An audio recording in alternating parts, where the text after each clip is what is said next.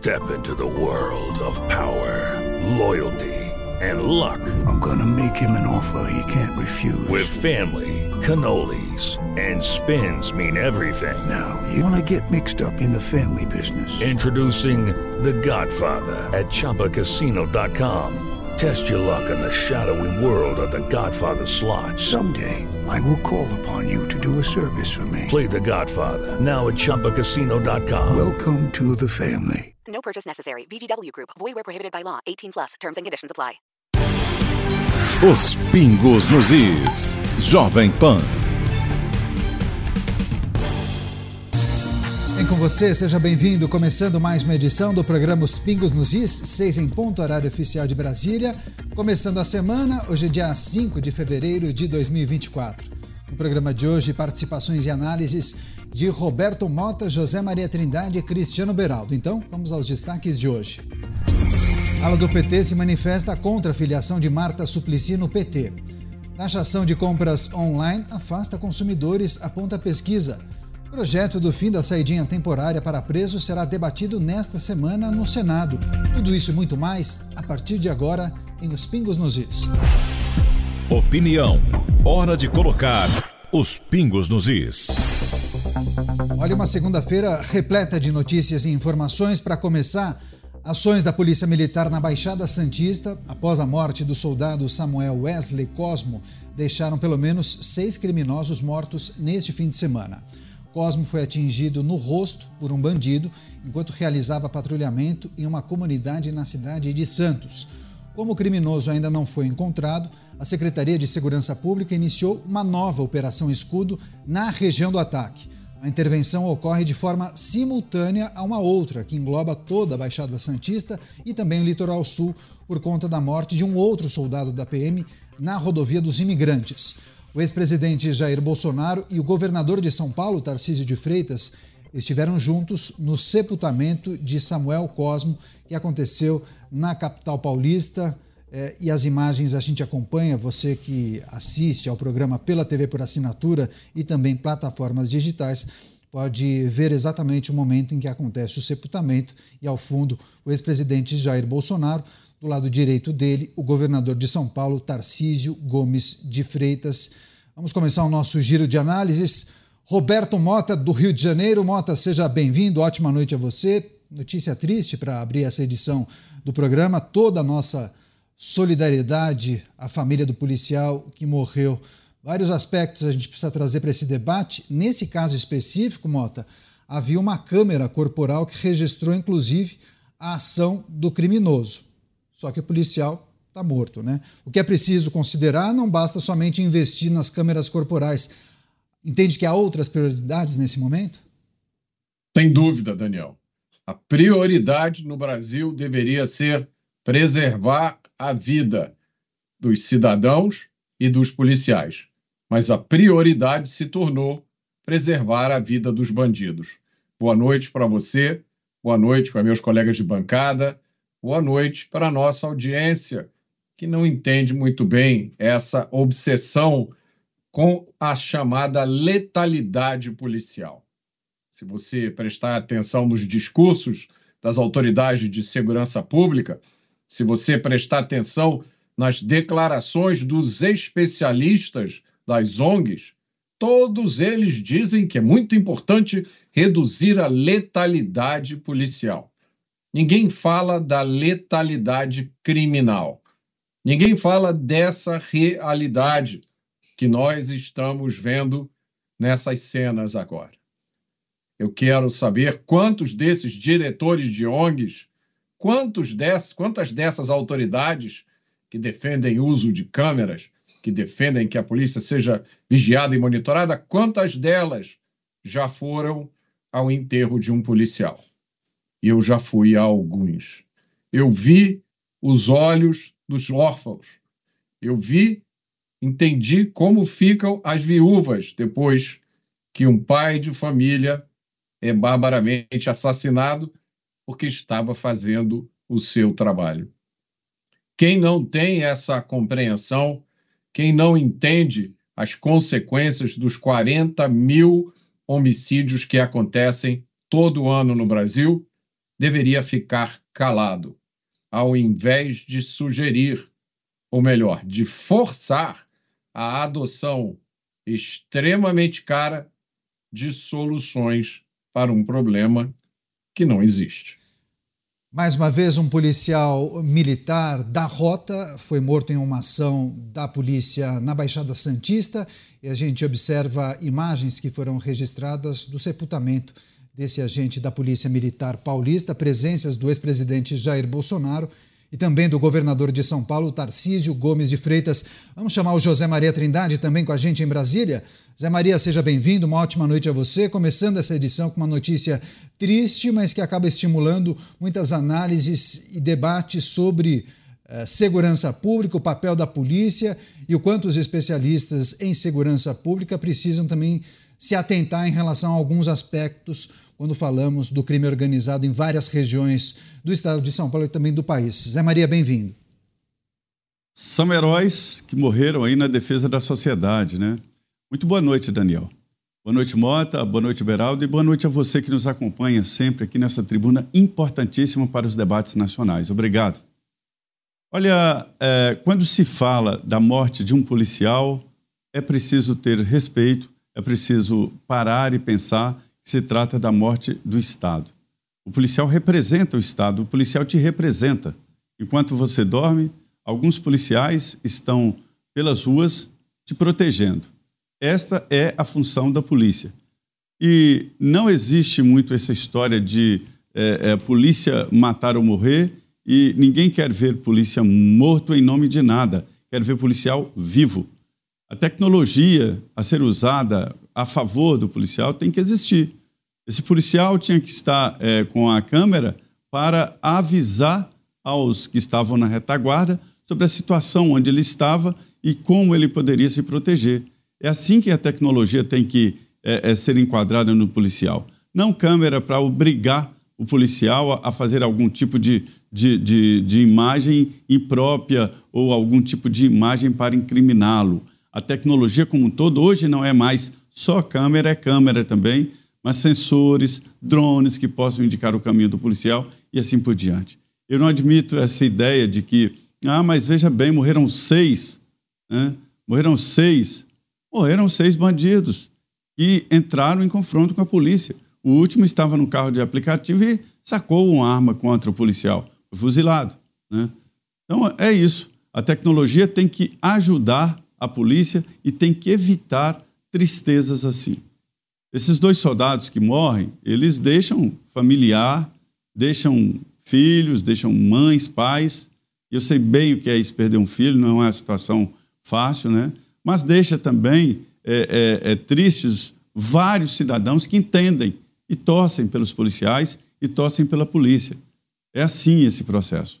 Quando um policial tomba, é como se um pedaço de cada um de nós também, porque ele nos representa naquele trabalho que ele sabe, ele tem conhecimento da, do risco de vida, mas que foi acrescido aí um risco novo, que é o risco jurídico.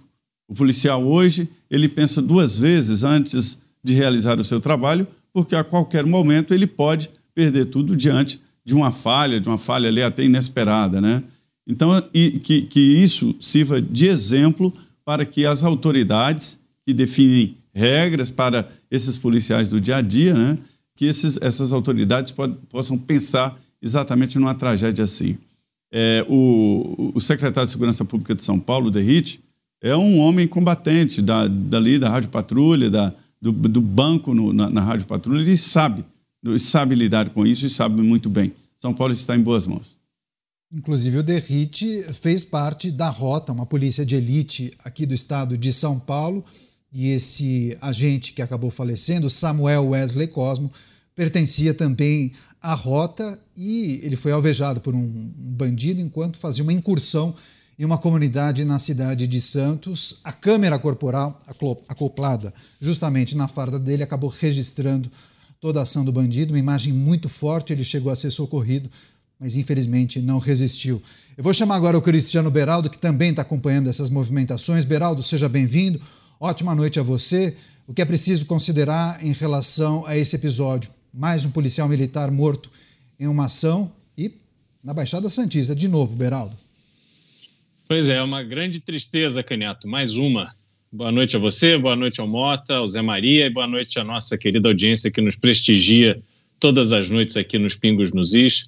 E, infelizmente, faz parte do nosso ofício ter que comentar notícias como essa, que chocam muito, ou pelo menos deveriam chocar, é, em razão dessa imagem captada pela câmera corporal, mostrando a disposição de um marginal que está ali fugindo da polícia e que saca uma arma, aponta para a cabeça de um policial e, pu e, e, puxa o gatilho. A gente é, vê essa cena que deveria mexer com qualquer pessoa, com todos os brasileiros, deveria gerar uma comoção. Porque, como dissemos aqui, um pai de família que escolheu como profissão defender a sociedade, vestir uma farda, empunhar uma arma, ir às ruas, caçar bandidos. Esses bandidos, esses marginais que atormentam a vida da população brasileira e que encontram em heróis que estão aí nas ruas para fazer o que é certo, para fazer o que é devido. Essa é a maior parte das forças policiais. A gente muitas vezes vê a polícia sofrendo críticas, mas as pessoas precisam ter essa consciência. A maior parte do corpo policial brasileiro é formado por heróis que estão ali, apesar de tudo e apesar de todos, apesar muitas vezes da pouca infraestrutura, do pouco apoio, da, das poucas ferramentas de trabalho, mas eles vão para cima da bandidagem e estão enxugando o gelo, é verdade. Mas eles estão fazendo um papel fundamental para a sociedade brasileira. E aí a gente precisa se perguntar por que, que eles estão enxugando o gelo? O que, que de fato vai mudar na vida do crime a gente está assistindo a essas cenas, as cenas do assassinato que aconteceu, essa cena triste de um velório. O que, que isso muda? Quem deixou hoje, qual marginal deixou hoje de cometer um crime? Quer dizer, de que forma eles fazem uma análise de que, opa, fomos além da conta, passamos da linha e agora vamos sofrer uma represália assustadora. Mas a gente sabe que não é isso que acontece. A gente sabe que a própria polícia, o próprio Estado, e o Estado de São Paulo tem sido muito duro no combate ao crime, no combate aos marginais, mas encontra resistências de todo lado. Porque se fosse uma imagem oposta, captada de um policial matando um bandido, eu tenho certeza que haveria reação sim contra a polícia querendo pintar uma polícia assassina, uma polícia que não respeita a população. É isso que acontece, essa dinâmica que se instaurou no Brasil, e é importante a gente fazer esse debate hoje, Caniato, aonde a gente está aqui no dia seguinte da reeleição do, do, do presidente de El Salvador, Bukele, que foi eleito com uma votação histórica impressionante, tendo como base da sua campanha exclusivamente o combate ao crime. E a partir do combate ao crime, ele transformou a vida de El Salvador. Quer dizer, exemplos para o Brasil não falta. Falta condições, coragem, determinação e vontade de seguir esses exemplos. Vamos falar, inclusive, da reeleição do presidente de El Salvador, as políticas adotadas por lá. Agora, a produção acaba de me informar que tem atualização em relação à segunda fase da Operação Escudo. Uh, mais um criminoso foi uh, morto. Então, a operação deixou até agora sete mortos, é isso. Então, agora a contabilização foi feita, sete mortos até aqui, nessa segunda fase da Operação Escudo. Eu vou chamar mais uma vez o Roberto Mota. Mota, a produção inclusive separou alguns dados em relação à primeira fase da Operação Escudo, que começou inclusive no ano passado deixou pelo menos 28 pessoas mortas, 958 presas, sendo que 382 eram procuradas pela justiça, Mota. Isso, informações compiladas eh, julho do ano passado. Agora, por qual razão é importante uma resposta rápida da Polícia Paulista após um agente, um homem da PM de São Paulo, da rota ser executado pelo crime organizado ou por um criminoso. E quais são os cuidados né, nessa rápida resposta para que não haja uma inversão da narrativa, uma distorção da história que é contada, e aí sim a narrativa acaba ficando, parece, do lado dos bandidos. Né? É, é, é uma luta em glória, Caniato, porque essa inversão da narrativa ela já está embutida nos termos que geralmente são usados para se descrever o que aconteceu.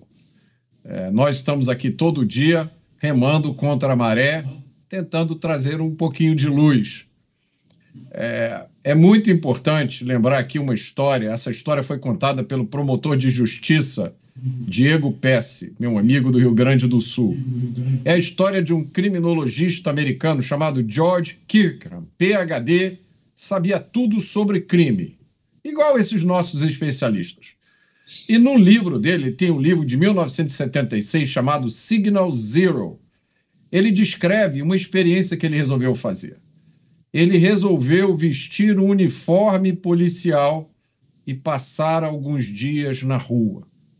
E ele teve a maior surpresa da vida dele, porque ele encontrou uma realidade que não tinha nada a ver com aquilo que ele ensinava na universidade o maior espanto dele foi a primeira vez que ele foi agredido violentamente por um criminoso durante uma operação policial. A gente frequentemente escuta esses pseudo-especialistas cheios de opinião, dizendo, por exemplo, isso que aconteceu nessa operação policial foi um absurdo. O policial não devia ter atirado. O policial não precisava ter matado o criminoso podia ter atirado nas pernas dele. A gente não escuta isso toda hora. Quem alguma vez treinou com uma arma de fogo sabe da habilidade e da calma que você precisa para conseguir um feito como esse. E aí é bom lembrar esse que, episódio que nós acabamos é, de, de mostrar aqui. O bandido brasileiro não atira nas pernas. O bandido brasileiro atira na cabeça das pessoas, na cabeça dos policiais. Muita gente diz que não existe pena de morte no Brasil. Existe sim. Só não é oficial, mas existe. O único crime punido com pena de morte no Brasil é o crime de resistir aos bandidos. Se você ousar fazer isso, você vai ser executado, provavelmente com um tiro na cabeça. Essa é a nossa realidade. E eu sempre me pergunto por que tantas pessoas sofrendo da mesma forma que eu sofro dessa realidade botam a mão na frente dos olhos e insistem que o maior problema do Brasil é a letalidade policial. Pois é, a gente observa isso em muitos comentários, inclusive em blogs que se colocam como progressistas, mas que tratam da questão da segurança pública.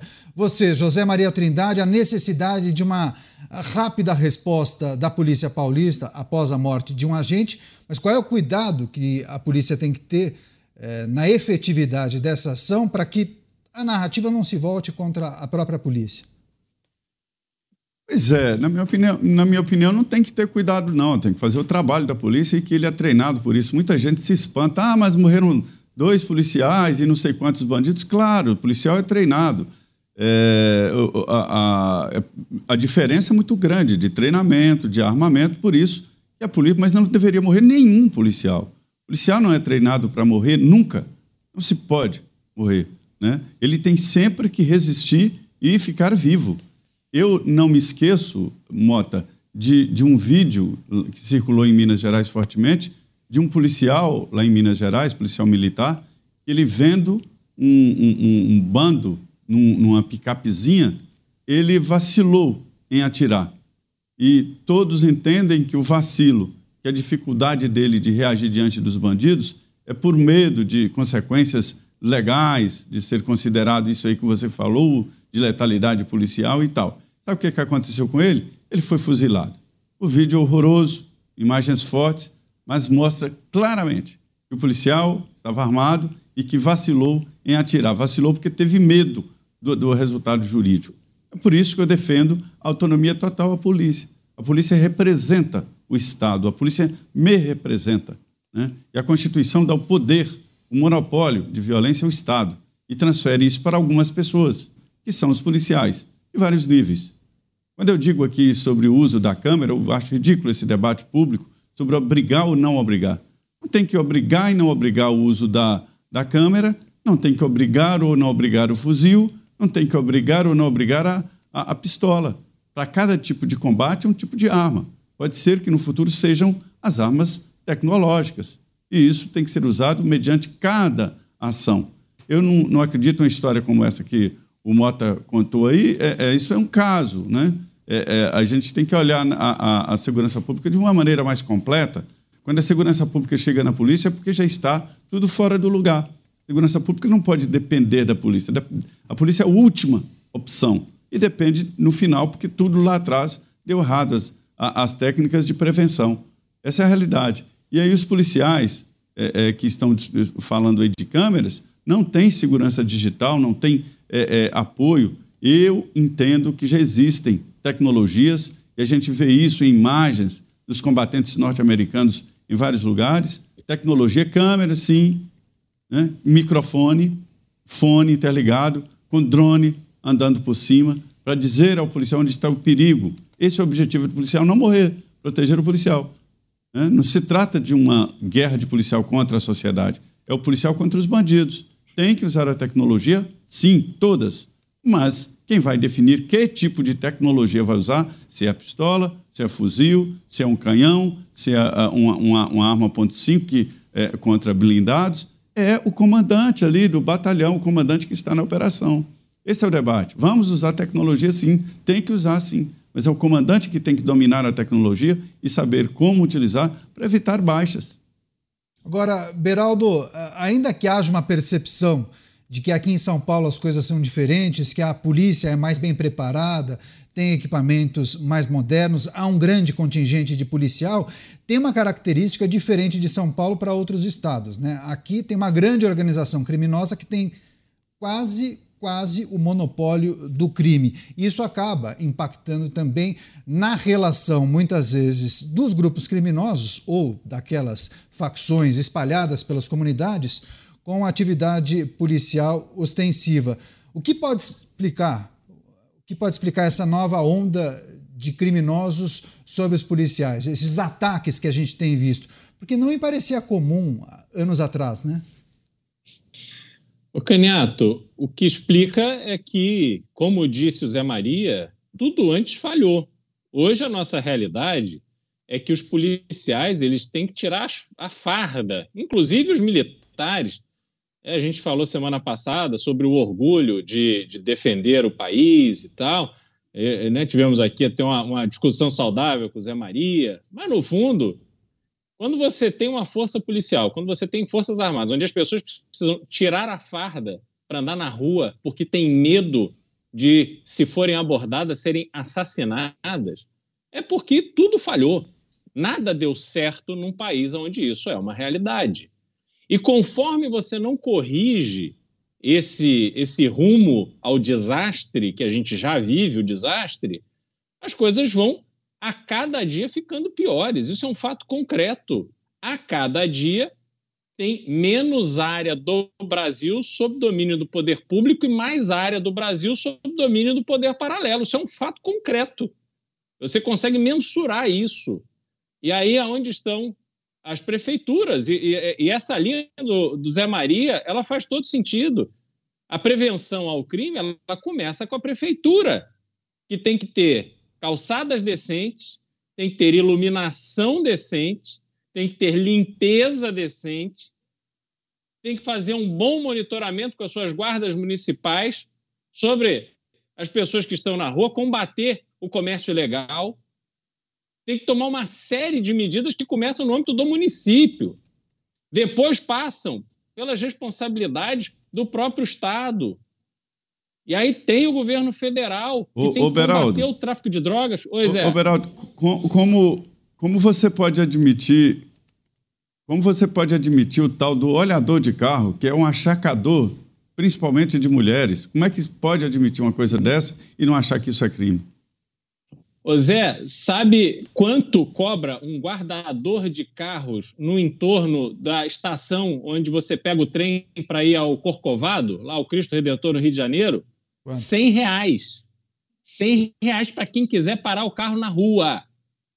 Eu sei disso, todo mundo que foi lá sabe disso, todos os membros da prefeitura sabe, sabem disso, e o que, que acontece? Nada.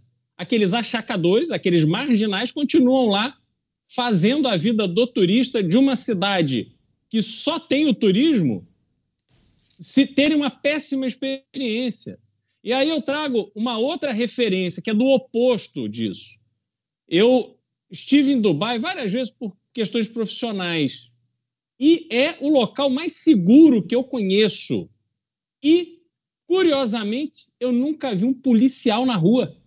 Você não tem presença daquele policiamento ostensivo, como você vê, por exemplo, nas ruas do Rio de Janeiro, policiais com fuzil à beira da praia. Eu sempre fico pensando o que passa na cabeça de um estrangeiro que vai visitar o Rio de Janeiro quando chega na praia de Copacabana, que deveria estar tendo ali uma experiência maravilhosa de ver um lugar tão bonito, está vendo um monte de policial de fuzil com aqueles carros parados em cima da calçada, não deveria ser necessário esse tipo de coisa para que se mantenha a ordem e a segurança. Então, Caniato, tudo falhou, tudo deu errado e continua falhando a cada dia. Vou trazer uma notícia que está conectada com essa reflexão e essa discussão, porque cerca de 23 pessoas foram presas no primeiro fim de semana de pré-carnaval na cidade de São Paulo. Elas são acusadas de roubo e furto de celulares durante os cortejos de rua.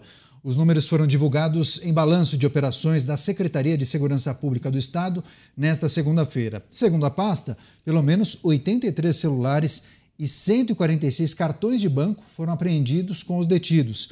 A Prefeitura Paulista estima que 15 milhões de pessoas participem dos pelo menos 637 desfiles feitos por 579 blocos autorizados durante os oito dias de carnaval oficial de rua aqui da capital paulista no ano de 2024. Eu vou começar essa rodada com o José Maria Trindade. Zé, a gente tem que voltar na reflexão que a gente fez, inclusive, eh, na semana passada, por conta daquele prefeito que decidiu cancelar o carnaval para evitar as brigas pela cidade porque já havia registrado isso em festejos parecidos em blocos pré-carnavalescos, e aí ele decidiu aplicar o dinheiro em saúde e em educação.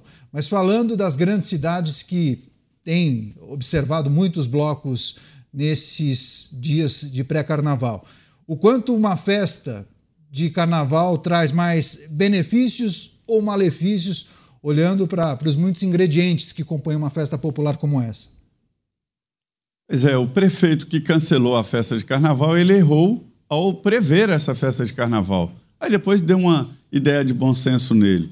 É, eu quero tirar essa história, ah, que é bom para o turismo. Não é bom para a diversão, o carnaval é bom. É, quem pode se divertir, quem gosta, é, é deve ir.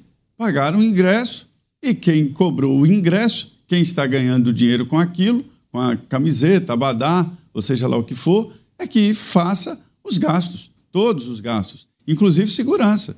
A gente não pode admitir de, de usar a força policial concentrada em determinado local. Quando você concentra uma força policial num local, você fica é, deixa desguarnecidas regiões importantes, outras regiões importantes, e aí alguém vai ganhar dinheiro em cima. Quer dizer, eu defendo o lucro, eu gosto de quem ganha dinheiro. Quem ganha dinheiro acaba gerando também emprego e girando a economia. Isso é muito importante. Mas, assim, se ele está cobrando, se é um local privado, se é uma festa privada, tem que suprir essa pessoa tudo, ou essa empresa, gastos gerais, inclusive segurança, faz parte da festa. Quando você compra um ingresso, você está comprando também segurança pública.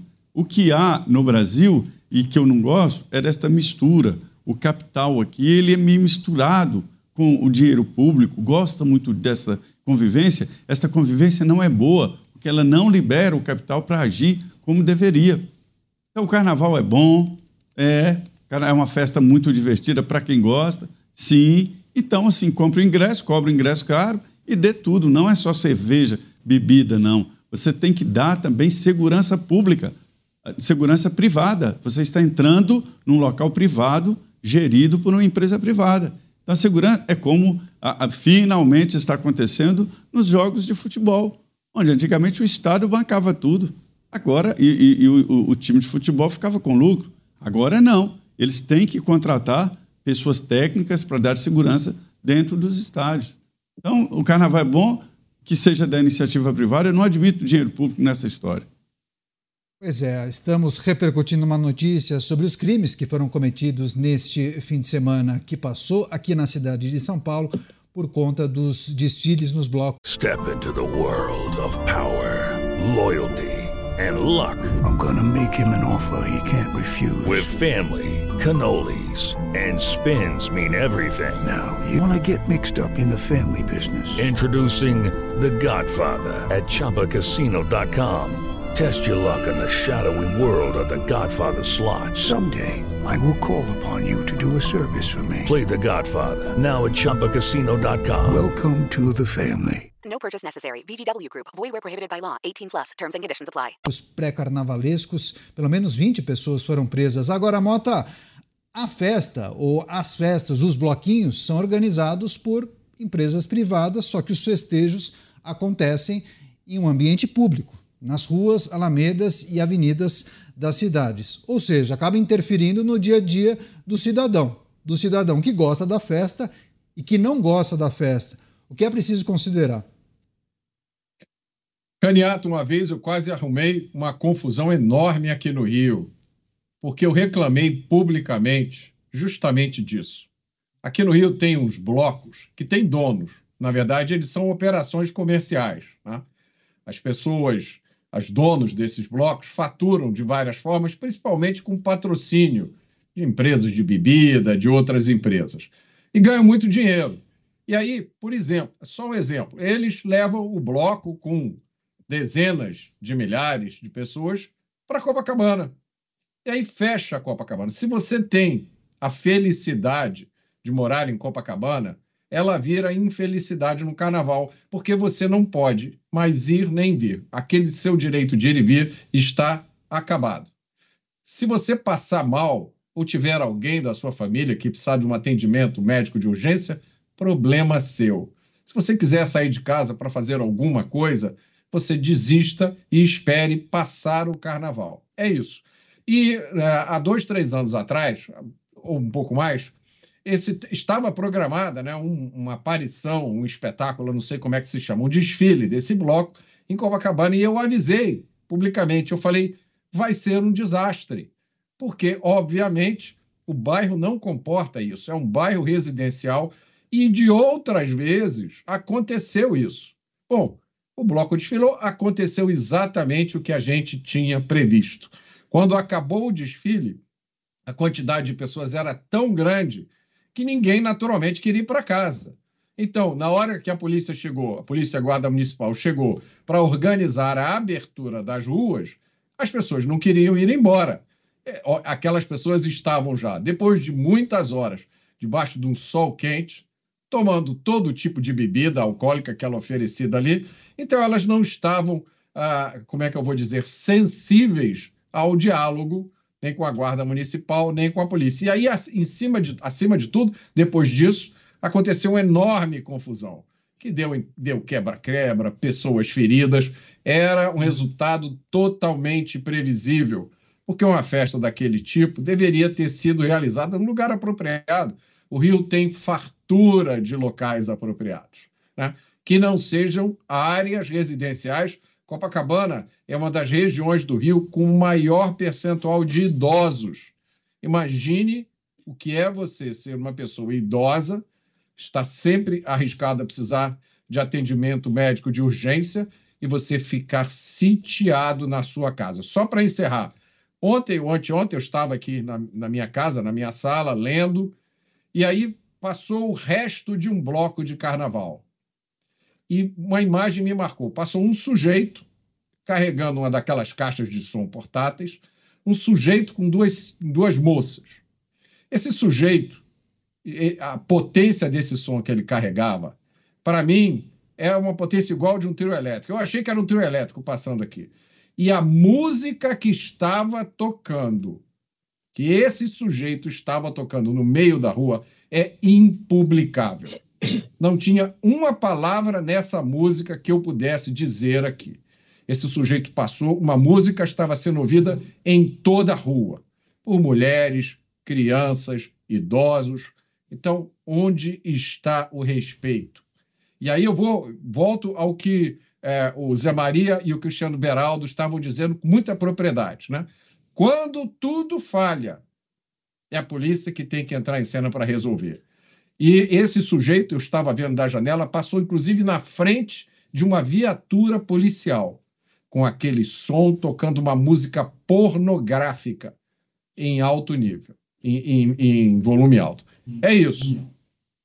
De fato, são muitos inconvenientes. Agora, Cristiano Beraldo, só que as autoridades acabam se apegando à justificativa de que uma festa como essa acaba é, transformando aquela cidade em um período, recebendo muitos turistas, o turismo e o dinheiro acaba valendo a pena. Caneta, a gente já falou isso aqui algumas vezes. Sim. Eu tenho uma opinião muito contundente de que, em geral, o administrador público brasileiro ele não tem a menor ideia do que é ter uma cidade como destino turístico. O próprio carnaval, isso é uma marca brasileira que poderia ser muito mais valiosa do que ela é. O Zé estava falando que as pessoas têm né, o direito de se divertirem, que é bom e tal. O que é a Disney? Uma das marcas mais famosas do mundo. O que é um parque de diversões da Disney?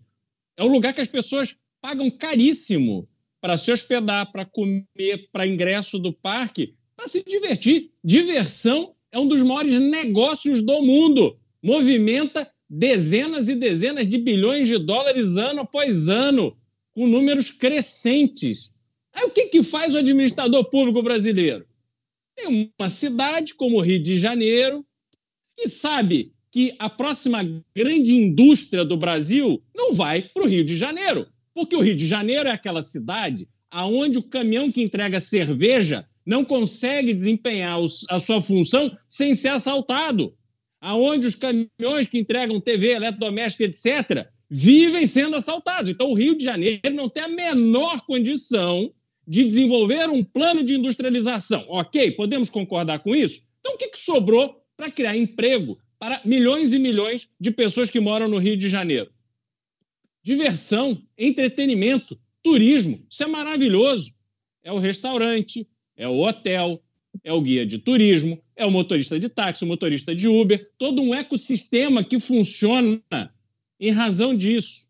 Mas ao invés de preparar a cidade para isso, um turista hoje que sequer consegue ir a Copacabana ter uma experiência onde ele se sinta seguro, que é o passo fundamental, não. Faz o carnaval no Rio, faz o carnaval em São Paulo, e as pessoas que venham e que se virem. Não tem um planejamento, não tem um projeto, não se pega isso e vai vender essa experiência do carnaval mundo afora. O México gasta 500 milhões de dólares por ano só para divulgar o México como destino turístico, fora o investimento em loco. O que, que o Brasil faz? Qual é o orçamento de divulgação do Rio de Janeiro no exterior? Porque tudo é mercado. Se você não for lá de forma profissional entrar e atuar nesse mercado, esquece. As pessoas vão para N outros lugares do mundo. Mas não, a gente não gasta nada, é um faz de conta. Então, Caniato, não tem como a gente levar o turismo no Brasil a sério, porque a maioria esmagadora dos gestores públicos sequer entendem o que de fato é o turismo e o seu potencial multibilionário. Para aqueles que gostam de carnaval, eu não preciso falar nada. Para aqueles que não gostam, eu tenho uma frase: vai piorar. Semana que vem, com certeza. Olha só, tem mais informação importante aqui em Os Pingos nos Is, porque a Comissão de Segurança Pública do Senado deve analisar nesta semana aquele projeto de lei que propõe o fim da saída temporária de presos. O tema foi aprovado em agosto de 2022 na Câmara dos Deputados está parado na comissão desde março de 2023. O senador Flávio Bolsonaro, que é o relator do projeto no Senado, ele apresentou um parecer favorável a essa proposta. A bancada de parlamentares conservadores eh, pressiona pelo fim da saidinha, desde que um policial militar de Minas Gerais foi morto por um homem que não retornou ao sistema prisional depois de receber o benefício. Vamos girar com os nossos comentaristas. Você, José Maria Trindade, já há algum tipo de acordo entre os parlamentares para que essa proposta avance na Comissão de Segurança Pública e depois possa ser apreciado no plenário? Ou os debates e eventuais concessões deverão ser feitas pelos parlamentares da base governista, hein, Zé? Esse projeto do fim da saidinha é de um, um, um parlamentar da área, Derrite, Coronel Derrite, que hoje é secretário de Segurança Pública de São Paulo. Né? Foi aprovado na Câmara e agora depende exatamente do Senado Federal. É um tema muito debatido, o, já houve, inclusive, falas do governo e de setores do governo contra o projeto, ou seja, defendendo as tais saidinhas. Vários juízes são favoráveis. Eu vou dizer primeiro qual é o objetivo dessa tal saidinha que é a adaptação do preso, do sentenciado, à atividade normal. A qualquer momento, você vai se encontrar com alguém que praticou um crime horrível, foi condenado, cumpriu a pena, está quites com a justiça e saiu. Não tem jeito. Um dia, mais dia, menos dias, você vai encontrar com essa pessoa na esquina.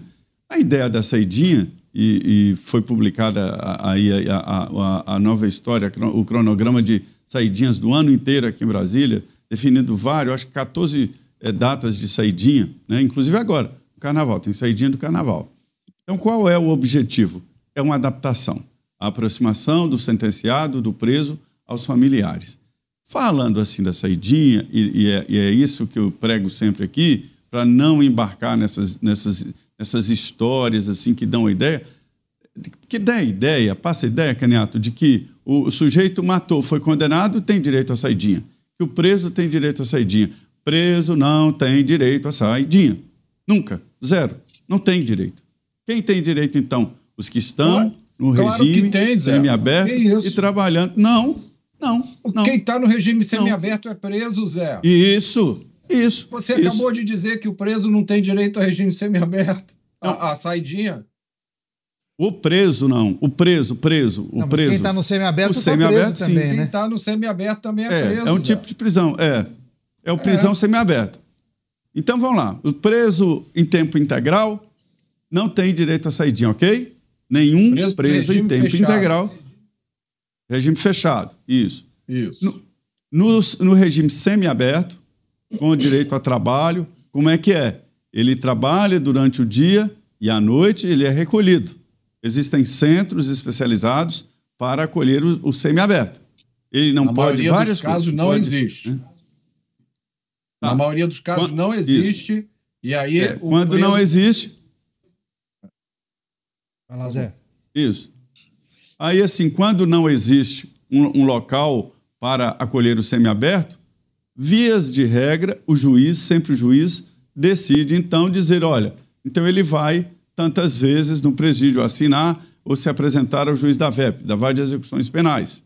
Aí, para ter direito à saidinha, precisa de estar no semiaberto, ter cumprido um sexto da pena e, e não, ter, e, e, e, não ter nenhuma alteração, né? bom comportamento. Aí, ele tem direito à saidinha e o juiz da Vara de Execuções Penais deve autorizar. Se ele não votar, aí ele não tem direito a novas saidinhas porque perde o bom comportamento. E isso é bom? Entendo que não. Eu entendo que quando vem aqui. Eu não defendo saidinha. Eu só estou explicando, porque parece que a saidinha era para todos os presos. Não é. O preso de regime fechado não tem direito à saidinha. Então, assim, eu sou contra a saidinha. Eu sou contra a progressão de penas. Eu acho o seguinte: é, quando vem aqui pedir, ah, vamos aumentar as penas porque mataram alguém, que nada. É só cumprir as penas que eles foram condenados. Ah, foi condenado a 10 anos? 10 anos há 20 anos? 20 anos. Né? Tem que ser assim. Nada desse trem de saidinha, nada dessa coisa de progressão de penas. Tem que cumprir a condenação. Nos Estados Unidos tem a liberdade condicional, todos os países têm as suas regras.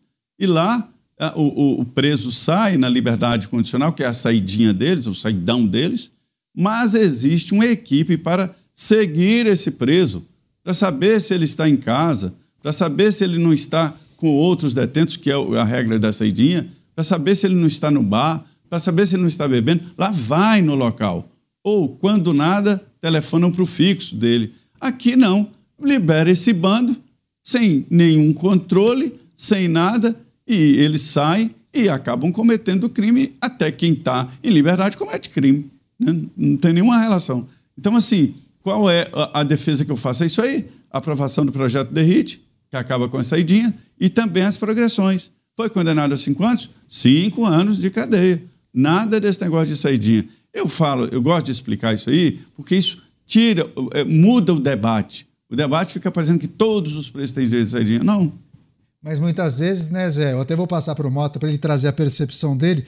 Pode atenuar a reflexão e a classificação sobre a necessidade de você eliminar ou não esse dispositivo. O Mota, aquela tese de que o dispositivo é importante para a recuperação e ressocialização dos presos pode preponderar nos debates no âmbito do Senado ou os últimos episódios acabam jogando por terra todo e qualquer tipo de defesa daqueles que acham importante esse dispositivo? Não, tudo pode acontecer, Caniato, por causa dos termos nos quais esse debate é realizado. Os defensores da saidinha, eles apresentam exatamente esse argumento que o Zé Maria ah, ah, exemplificou aí. Né? É uma readaptação para a sociedade. Com isso, você dá ao preso uma chance dele ir retornando à vida social. Como assim, companheiro? Deixa ele retornar à vida social depois que ele cumprir a pena. Que evidências existem que um absurdo como esse, chamado saidinha, é, diminui a reincidência? Não existe evidência nenhuma, zero. Mas as pessoas que defendem chegam cheias de moral. É que nem aconteceu ontem, só para dar um exemplo. Eu estava é, falando sobre drogas no Twitter. Aí chegou um sujeito cheio de moral e disse: Olha, Mota, saiba você, estava falando sobre drogas nos Estados Unidos, saiba você que nos Estados Unidos as drogas matam mais crianças, ah, as armas, as armas matam mais crianças do que todas as drogas juntas. Aí eu fui lá, peguei a estatística, né? Mostrei a última disponível em 2021. Em 2021, 50 mil americanos morreram por armas de fogo. Isso você juntando suicídio, que é mais ou menos a metade desse número, homicídio e acidentes. 50 mil mortos por armas de fogo mais de 100 mil mortos por overdose de drogas. É só dar um Google. 15 segundos a resposta está ali. Mas o cara se deu o trabalho de entrar no meu Twitter né, e dar essa, é, essa aula. Então, o essencial, quando vierem com essa conversa de saidinha, peça as evidências. Onde estão as evidências? Onde estão as provas de que isso funciona? E eu acho que a gente ainda vai falar sobre outros aspectos dessa história, né, Caniato? Porque eu queria comentar uma coisa que é absurda, que me pareceu, que foi uma emenda que, é, pelo que diz, a, a, as, dizem as informações, foi uhum. apresentada pelo senador Sérgio Moro neste projeto aí de acabar com a saidinha.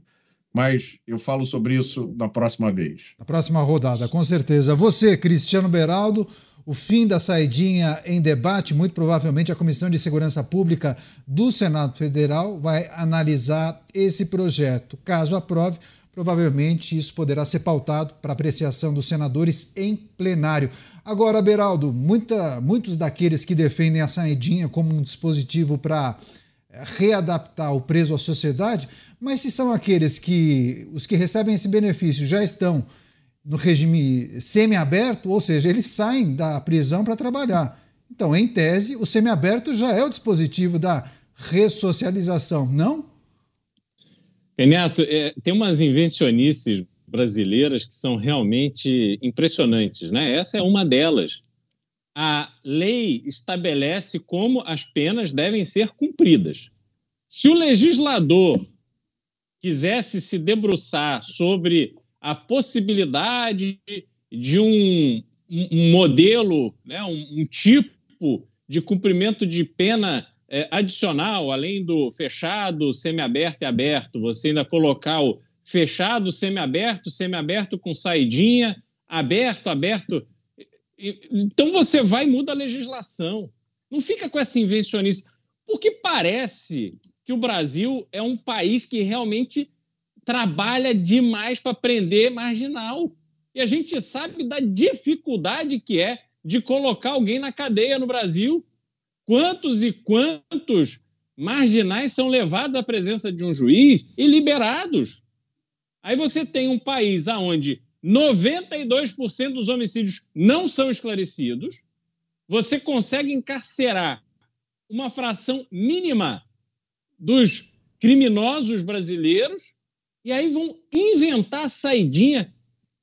Quer dizer, o que, que, que, que sentimento é esse que toca o coração de alguém para dizer ai, coitado deste criminoso, ele precisa conviver com a família dele para ter chance de se recuperar. Aí a gente volta no que falamos mais cedo, né? Tudo deu errado, ninguém fez o papel que deveria fazer e você aposta as fichas na suposta recuperação do marginal, do criminoso, num instrumento inventado da tal da saidinha. É impressionante que você não consiga, né, de uma forma muito pragmática, olhar a situação do cumprimento de pena no Brasil, olhar a realidade dos presídios brasileiros, aonde na vasta maioria você tem ali os, os, as organizações, as facções criminosas dominando presídios, cabendo às autoridades dizer, não, esse preso é dessa facção, então ele tem que ir para aquele presídio que não pode encontrar com outro. Quer dizer, olha a loucura que virou isso. Isso é o Brasil, né? Aí a gente vê o Senado ali numa dificuldade de tratar desse tema, e se não fossem as imagens que vimos de pessoas sendo assassinadas por pessoas bons presos, saíram por bom comportamento. São presos que merecem os aplausos das autoridades, saíram agora no Natal e mataram pessoas. Algumas dessas mortes filmadas. Se não fosse isso, o Senado ia continuar dormindo. Então, só queria reforçar o seguinte: para nossa audiência, este é um tema que depende do seu engajamento.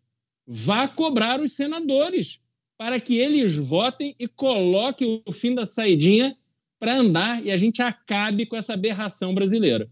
Bem lembrado, Beraldo. Daqui a pouco o Mota vai trazer a informação sobre a emenda proposta por Sérgio Moro, que, salvo engano, permitiria a saidinha para aqueles presos que se matricularem em cursos profissionalizantes. O Mota vai trazer a reflexão dele sobre essa brecha que seria aberta.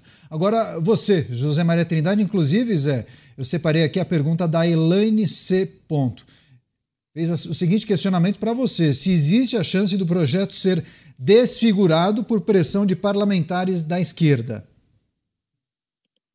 Olha, existe sim. É, ele será modificado. Haverá sempre exceção. É, essa adaptação ela é necessária, mas eu entendo que a adaptação tem que ser feita depois do cumprimento da pena. E não tem, não, no Brasil não tem esse tipo de atendimento, psiquiatra, psicólogo, né? E deveria. Eu acho que deveria. A, a psiquiatria é, é, um ramo assim que entrou muito pouco, há, há muito pouco tempo na, na atividade da jurídica, né? Na atividade jurídica e da justiça. Eu entendo que essa adaptação é necessária e que pode acontecer depois de cumprir a pena. Cumpriu toda a pena, o Estado falaria: tá certo, cumpriu a pena, mas você entra agora no período que seria da saída de adaptação. Então, acompanhar para ver se ele está adaptado, né? E aí poderia reduzir muito o, o, a possibilidade de reincidência. Haverá sempre reincidência, não tem jeito. Existem ali 25% dos, do, dos presos que são irrecuperáveis. Todos falam exatamente isso. O sistema do projeto, ele é, na Câmara dos Deputados foi aprovado na Câmara e agora depende dos senadores. Vai sim ser modificado, não sei exatamente em que nível, não conversei com o relator, mas eu vou fazê-lo, ver exatamente qual é a expectativa sobre mudanças. O relator, para aprovar o projeto, ele aceita ali mudanças como esta emenda, por exemplo, do Sérgio Moro. É, geralmente, geralmente, o juiz da VEP, da Vara de Execuções Penais, ele já, já aceita que o, o, o preso em semiaberto estude e que tenha, tenha horário, né? voltar depois do, do estudo e tal. Então já existe essa possibilidade. Então, se, se é cancelar a saidinha, fica o estudo. Mas final de semana e feriado, não tem aula, cadeia.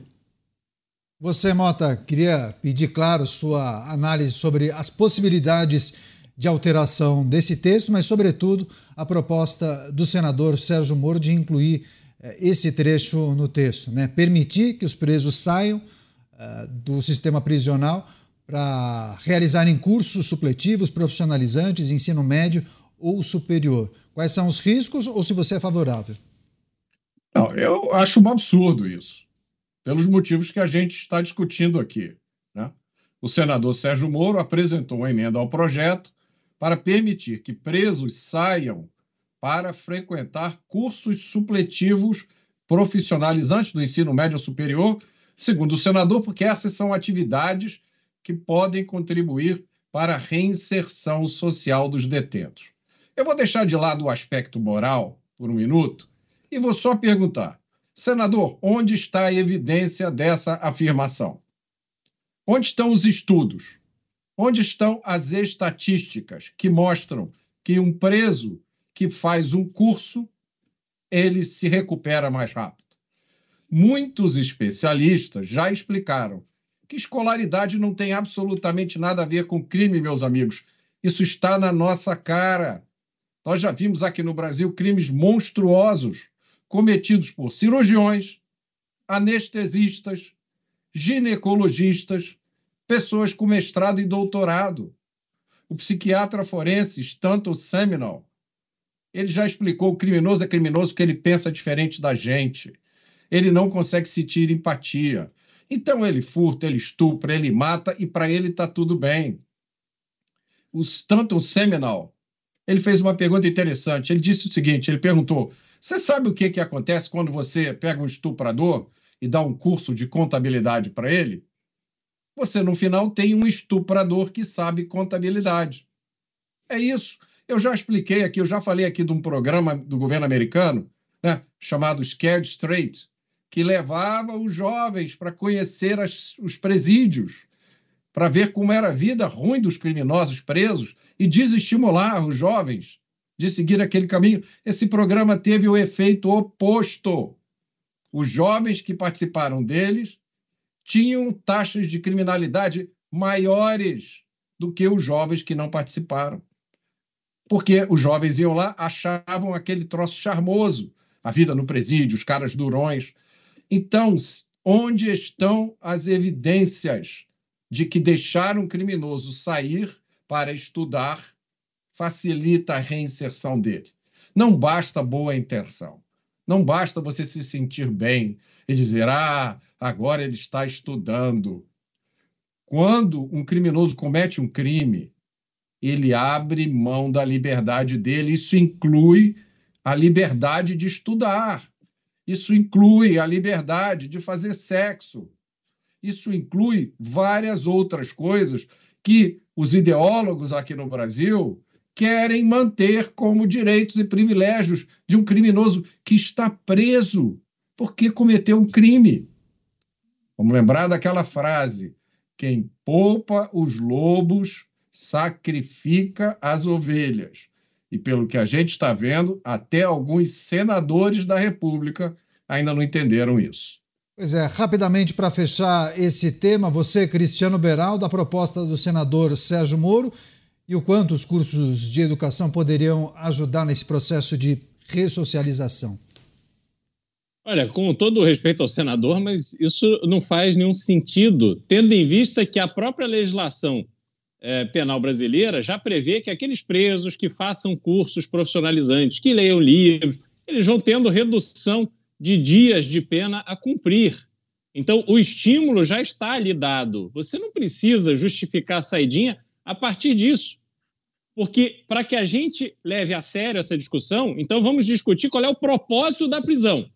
A prisão no Brasil não tem prisão perpétua. Então, todo mundo que entra no sistema prisional vai sair.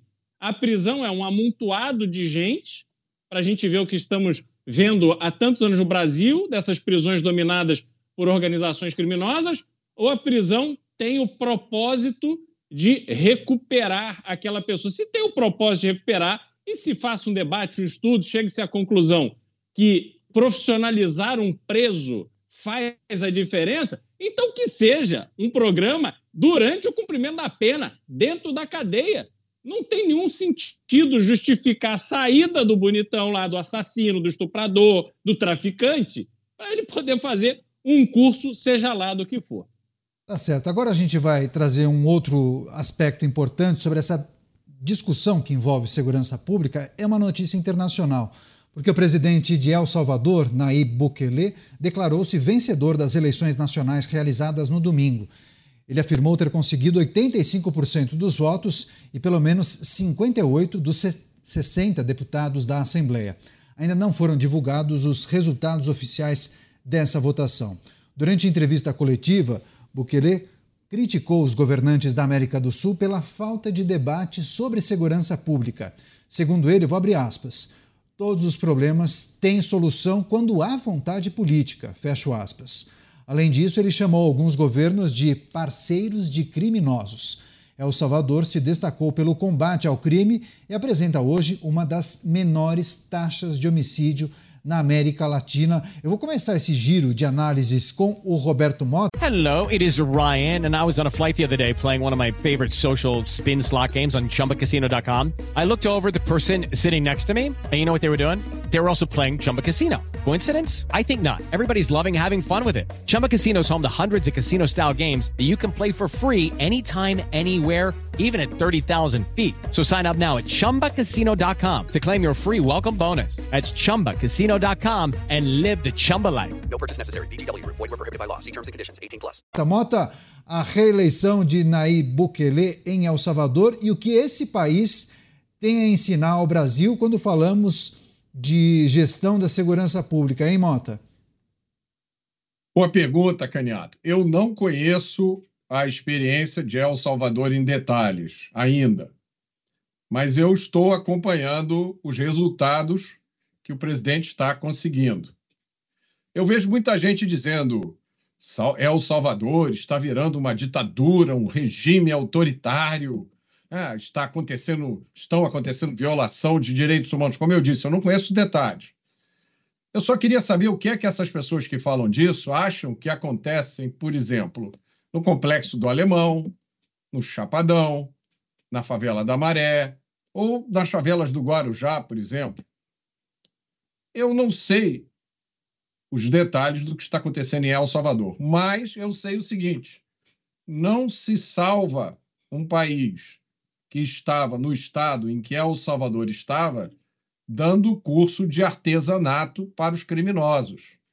Não se recupera um país naquele estado criando benefícios, dando saidinha, né? permitindo que o criminoso saia da prisão para fazer curso disso ou daquilo.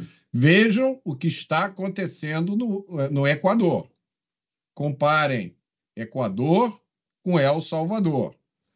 É, eu ouvi dizer, né, as informações dizem que em 2022 El Salvador adotou um dispositivo legal que suspende o direito de associação e reunião e priva os cidadãos de serem imediatamente informados sobre o motivo de eventuais prisões que eles sofram.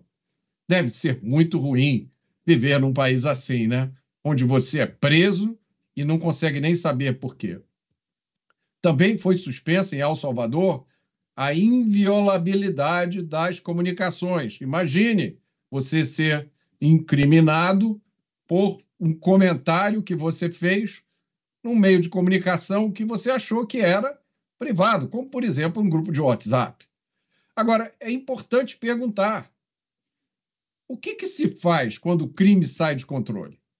Qual é o caminho a ser seguido quando o crime penetra nas instituições de um país e é capaz de usar todos os artifícios jurídicos para controlar aquele país? O que, que se faz? Qual é o caminho? Dizem que El Salvador hoje tem 100 mil presos. Tá? E aí eu vi a declaração de algumas ONGs dizendo que a maioria desses 100 mil presos são inocentes. eu não vi as evidências que essas ONGs têm para afirmar isso. É, parece que o número de presos em El Salvador, de 100 mil, é um número grande. A população é de 6 milhões de habitantes. Eu fui no site do prisons.org. É uma boa fonte para se saber a quantidade de presos por população. Está aí a informação. Reparem, o país que mais prende no mundo hoje, proporcionalmente, é El Salvador. Agora, olhem qual é uh, o segundo país. Não sei se dá para ler, se os nossos espectadores conseguem ler. Para os nossos ouvintes, eu vou dizer qual é o país. O primeiro país que mais prende proporcionalmente no mundo é El Salvador, o segundo é Cuba. El Salvador tem pouco mais de mil presos por 100 mil habitantes. Cuba tem 794. Vocês podem ver ali a posição do Brasil está em 14º lugar. Enquanto El Salvador tem mais de mil presos por 100 mil habitantes, nós, no Brasil, temos 390 por 100 mil habitantes, o que nos coloca na 14ª posição. Mas nós temos a primeira posição mundial em número de homicídios. Então, essa é é, uma, essas, esses acontecimentos em El Salvador devem servir para que a gente pare e reflita sobre o caminho que o Brasil está tomando. Pois é, agora Cristiano Beral também tem acompanhado essas movimentações em El Salvador. Muitos especialistas olham para o país como uma espécie de case de sucesso quando falamos de segurança pública. Nayib Bukele, agora reeleito, que ações você acha importante destacar nesse debate, Cristiano Beraldo? É, medidas que foram tomadas lá em El Salvador contra a criminalidade? Bom, é, primeiro se colocou a criminalidade como inimigo número um do Estado. Então, o Estado de El Salvador, obviamente, está falando é, de um país pequeno, você tem é, condições de fazer é, um combate é, de forma muito mais objetiva é, da criminalidade. Era um país dominado por gangues, com uma série de simbolismos é, pelas cidades, enfim, havia ali um, um, realmente um domínio total desses criminosos em cima do país. E quando a população disse basta e elegeu um presidente que se propunha a tomar todas e quaisquer medidas necessárias para acabar com essa criminalidade reinante no país, ele assumiu com a coragem e determinação de realmente fazer o que fosse necessário. E assim foi feito. Quando você encarcera mais de 40 mil pessoas, criminosos, né, o país se preparou para isso, teve que construir uma prisão dessas dimensões, teve que recompor as suas polícias. Né? Certamente havia ali uma parcela de pessoas infiltradas que precisavam ser extirpadas do, da vida pública ou participar das atividades de segurança pública. Isso tudo foi feito. Dever de casa extenso, mas que a gente observa foi feito com planejamento, com investimento, com coragem, com determinação e apoio popular. Apoio popular que se consolidou nessa reeleição com mais de 80% dos votos a favor de Bukele.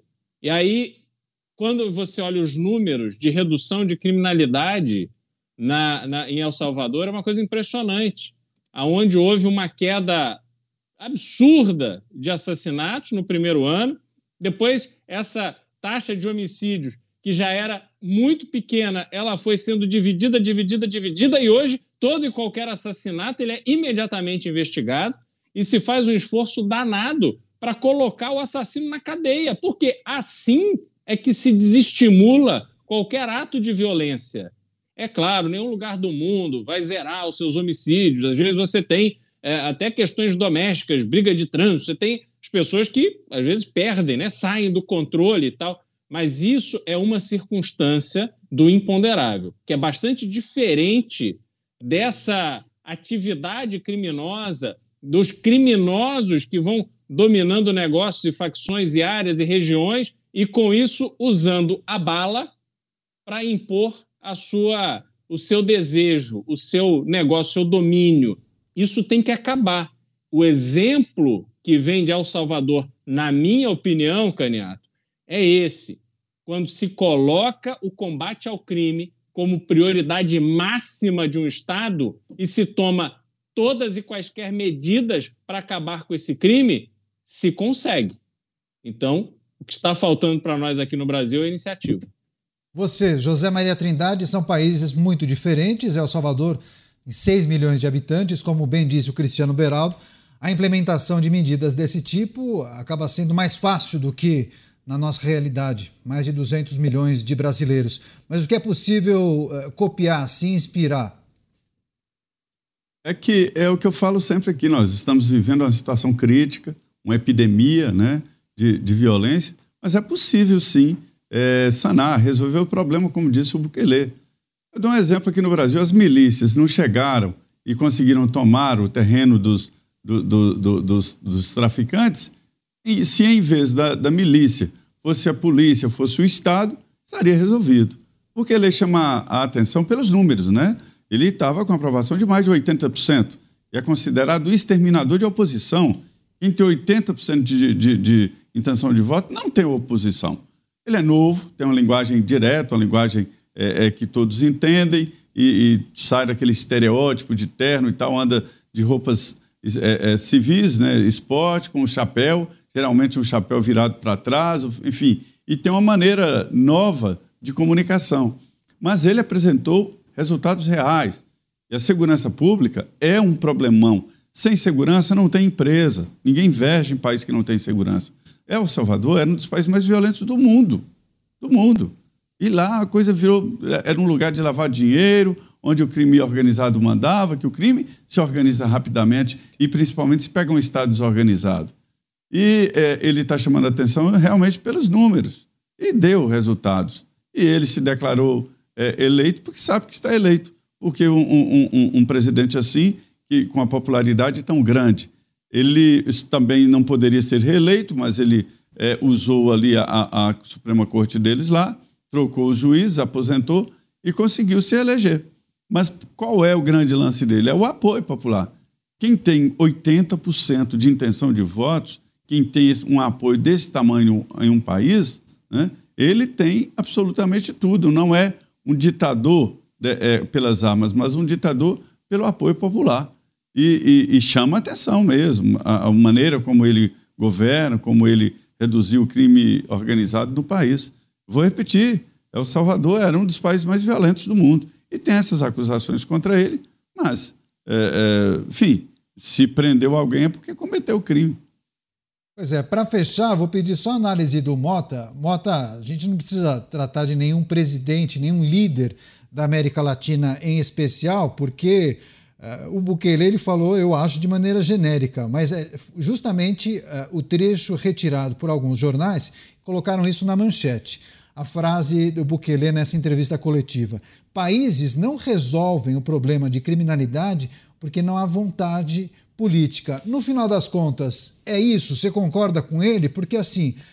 Nós estamos a milhares de quilômetros de distância repercutindo a vitória dele, a reeleição, e quase que aplaudindo o modelo que ele conseguiu implementar no país. É, por qual razão não há vontade política, sendo que grande parte dos países da América Latina precisam justamente de um líder que promova mudanças substanciais na área de segurança pública? Há um conjunto de razões para isso, Caniato. Né? Uma dessas razões é a ideologia. Esse discurso sobre segurança pública, o debate sobre segurança pública é dominado por ideologia. É, existe um ecossistema é, cujo que tem um componente muito importante que são essas ONGs. Essas ONGs têm acesso direto à mídia. Então, se uma ONG fizer um relatório dizendo que a polícia do Rio de Janeiro cometeu uma chacina, no dia seguinte é manchete de jornal. Mais uma chacina no Rio de Janeiro. Tá? Mas veja bem, acusar, chamar uma operação policial de chacina é acusar os policiais de homicídio. Como é que pode existir uma predisposição para acusar os policiais de homicídio se a mesma mídia, quando dá uma notícia sobre um sujeito filmado com a arma na mão, assaltando ou matando alguém, ela trata esse sujeito como suspeito? Como é que pode isso? O, o, o policial ele é automaticamente chamado de homicida. Já o bandido filmado cometendo um crime é o suspeito. Tá? Então, a ideologia é uma parte fundamental nisso, mas eu acho que eu interpretaria a frase uh, do presidente de El Salvador da seguinte forma: para você meter a mão nesse vespeiro, como ele fez, tem que ter muita coragem. É muito mais fácil você disputar na cena política dando bolsa disso, bolsa daquilo, uh, dando dinheiro, né, bilhões e bilhões uh, de reais para cultura, entre aspas, né, promovendo festas, criando pautas que geram conflitos sobre assuntos cuja importância é próxima de zero. É muito mais fácil você fazer política dessa forma do que você ter a coragem de resolver aquele que é o maior problema sentido por todos os brasileiros. Eu, eu já disse isso várias vezes. Se nós resolvermos a crise de segurança pública, a maioria dos outros problemas do Brasil vai empalidecer. Porque a segurança que nós vamos ter para viver nossas vidas vai permitir que o Brasil deslanche, que a gente caminhe com uma velocidade enorme em direção à prosperidade, porque a gente vai se livrar desse, desse medo diário que todo mundo sente. E vou fazer mais uma, vou fazer uma profecia aqui. O político que tiver a coragem de olhar esse monstro nos olhos e enfrentá-lo, vai fazer com que esse sucesso do Bukele pareça nada, porque ele vai entrar para a história do Brasil de uma forma que nenhum político até agora entrou. É isso. Seguimos com outras notícias e informações, destaques que chegam de Brasília, porque uma sessão solene na Câmara dos Deputados marcou o início das atividades do Legislativo neste ano de 2024. Apesar das atividades serem impactadas principalmente pelas eleições municipais, o presidente da Câmara, Arthur Lira, e do Senado, Rodrigo Pacheco, já definiram as prioridades regulação da inteligência artificial e da reforma tributária, reoneração da folha de pagamentos, além da limitação de decisões monocráticas de ministros do Supremo Tribunal Federal, devem ser as primeiras pautas a serem debatidas e analisadas pelas duas casas. O evento não contou com a presença do presidente Lula, que tem se incomodado com a pressão de Arthur Lira para trocas de ministros e que se reuniu com o diretor da Organização Mundial da Saúde, Tedros Adhanom. Vou começar essa com o José Maria Trindade, que está em Brasília, acompanhando os bastidores eh, do poder. Zé Maria, os desafios para o Legislativo neste ano de 2024 tem pautas muito importantes que serão apreciadas e uma relação que parece que vai ser um pouco conflituosa com o Executivo Federal. Essas são as perspectivas? É, exatamente. Eu estava lá, participei lá do, da, da, solenidade, né, e vim direto de lá. O presidente Lula não foi, porque geralmente não vai mesmo, assim como o presidente do Supremo também não foi. É, é apenas a abertura do ano legislativo, não é nem da legislatura. Geralmente na legislatura o presidente vai, não é, é uma, uma, obrigatoriedade, né? Geralmente o presidente manda a, a, a uma carta, né, que, que é a mensagem presidencial, com as prioridades para o ano. O ministro-chefe da Casa Civil, Rui Costa, que levou, como sempre, todo ministro-chefe da Casa Civil leva e que é lido pelo primeiro secretário, então, da Câmara. Então, tem um ritual, né? Isso aí, até, aí tudo bem. O que destoou mesmo foram os discursos dos dois, do presidente da Câmara e do Senado Federal, com recados para todo lado. O presidente da Câmara, aí já é um, um bastidor interessante, ele está irritadíssimo com o governo porque não houve o empenho de emendas e recursos para alguns municípios. E a promessa era de Lira para esses deputados do baixo clero. Esses deputados estão cobrando de quem? Do Lira. Do Lira. Lira que prometeu. E o Lira recebeu a promessa do governo. E aí o Lira está nervoso porque o governo não pagou e ele ficou com a brocha na mão, como se diz político, ou seja, não, não tem como é, fazer o repasse e também o corte de 6 bilhões de reais. Né? Também foi o grande debate lá, conversa. Randolfo Rodrigues, líder do governo no Senado, disse: olha, é como você, falou lá numa conversa, é como você obrigar alguém a pagar alguma coisa se ele não tem dinheiro. Dizendo: olha, não tem os 6 bilhões, mas há uma possibilidade da, do próprio Congresso encontrar arrecadação e essas emendas voltariam para o orçamento. Aí vem aquele recado do, do, do, do Arthur Lira, né? O orçamento não é do governo, o orçamento é do povo, o orçamento é do Congresso, até o dia da aprovação. É uma mudança. Geralmente a gente entende que o orçamento é do governo. O governo elabora o orçamento, ouve cada pasta. E o ministro do Planejamento faz o orçamento, tem data de chegada no Congresso, está na Constituição, né? E aí, a partir daí, o Congresso muda alguns pontos, sempre é assim, e o governo sanciona ou veta. É assim. O orçamento não é do Congresso. O orçamento é do governo, do Executivo, que tem que ser aprovado pelo Congresso. Eu costumo dizer que é a peça mais importante a ser votada. Mas, fora isso, essa disputa ali do, do Arthur Lira com o governo, tem um grande debate. Eu senti, eu conversei que todos estão preocupados com a competência do Congresso Nacional, com a autonomia do Congresso Nacional e as prerrogativas parlamentares. Uma grande preocupação. Eu vi a conversa, eu estava lá no plenário, vi a conversa. E, e o que, que acontece? É, isso vai ser pautado, quer queira o presidente da Câmara ou não. Sabe por quê? No Senado, a sucessão já está formada. Arthur, é, Davi Alcolumbre, que já foi presidente do Senado, vai voltar, só, a não ser que aconteça algo grave. E qual é o discurso que solidificou o, o Alcolumbre nessa posição? Defesa das competências do Senado. Ganhou os votos da oposição. Na Câmara, está em aberto. Mas ninguém sabe quem vai ser o presidente da Câmara. Mas o grande debate será esse. Finalmente, um debate bom, importante sobre os poderes. Pois é, agora, Cristiano Beraldo, eu vou até pedir licença e ler um trechinho da fala de Arthur Lira, do discurso de Arthur Lira na abertura dos trabalhos do Legislativo, abrindo aspas para ele. Não fomos eleitos para carimbar. Não é isso que o povo brasileiro espera de nós. Espera-se, isso sim, independência e somatório de esforços sempre em favor do país. Ele também disse o seguinte: a boa política, como sabemos, apoia-se num pilar essencial o respeito aos acordos firmados e o cumprimento à palavra empenhada. Fecho aspas, palavras de Arthur Lira. Uma clara crítica à articulação do governo federal, que, como bem lembrou o José Maria Trindade, não teria cumprido todos os acordos. E quando não se cumpre acordo entre executivo e legislativo, quer dizer, alguém deixou de receber emendas, né? Pois é, Caniato. A gente vê o executivo preocupado com o legislativo.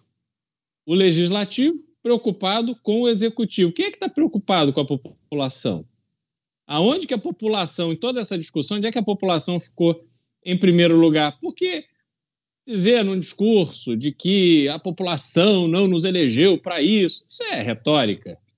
Eu não vejo absolutamente nenhum interesse público relevante ser discutido mesmo o orçamento. O orçamento ele não traz nenhum avanço concreto para resolver qualquer problema estrutural do Brasil. O que, que o orçamento traz de novidade para resolver o problema da segurança pública? Cortar o verba do Exército, das Forças Armadas. O que, que o orçamento traz para acabar com essa vergonha internacional que é o Brasil ainda ter 50% da população sem saneamento básico? Não traz nada. E aí, quando se discute a privatização da Sabesp em São Paulo, tem lá, a esquerda vai lá, quer quebrar a Assembleia, quer bater em policial, quer fazer algazarra. Cadê no orçamento, no interesse público, aquele projeto de revolução de infraestrutura que o Brasil precisa? Ou alguma coisa concreta para avançar na retomada das indústrias no Brasil? Não tem. Não tem nada.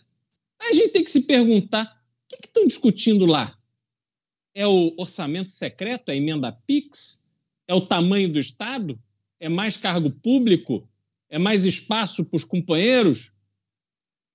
Quer dizer, não tem relevância nenhuma para a população. A população tem o malho.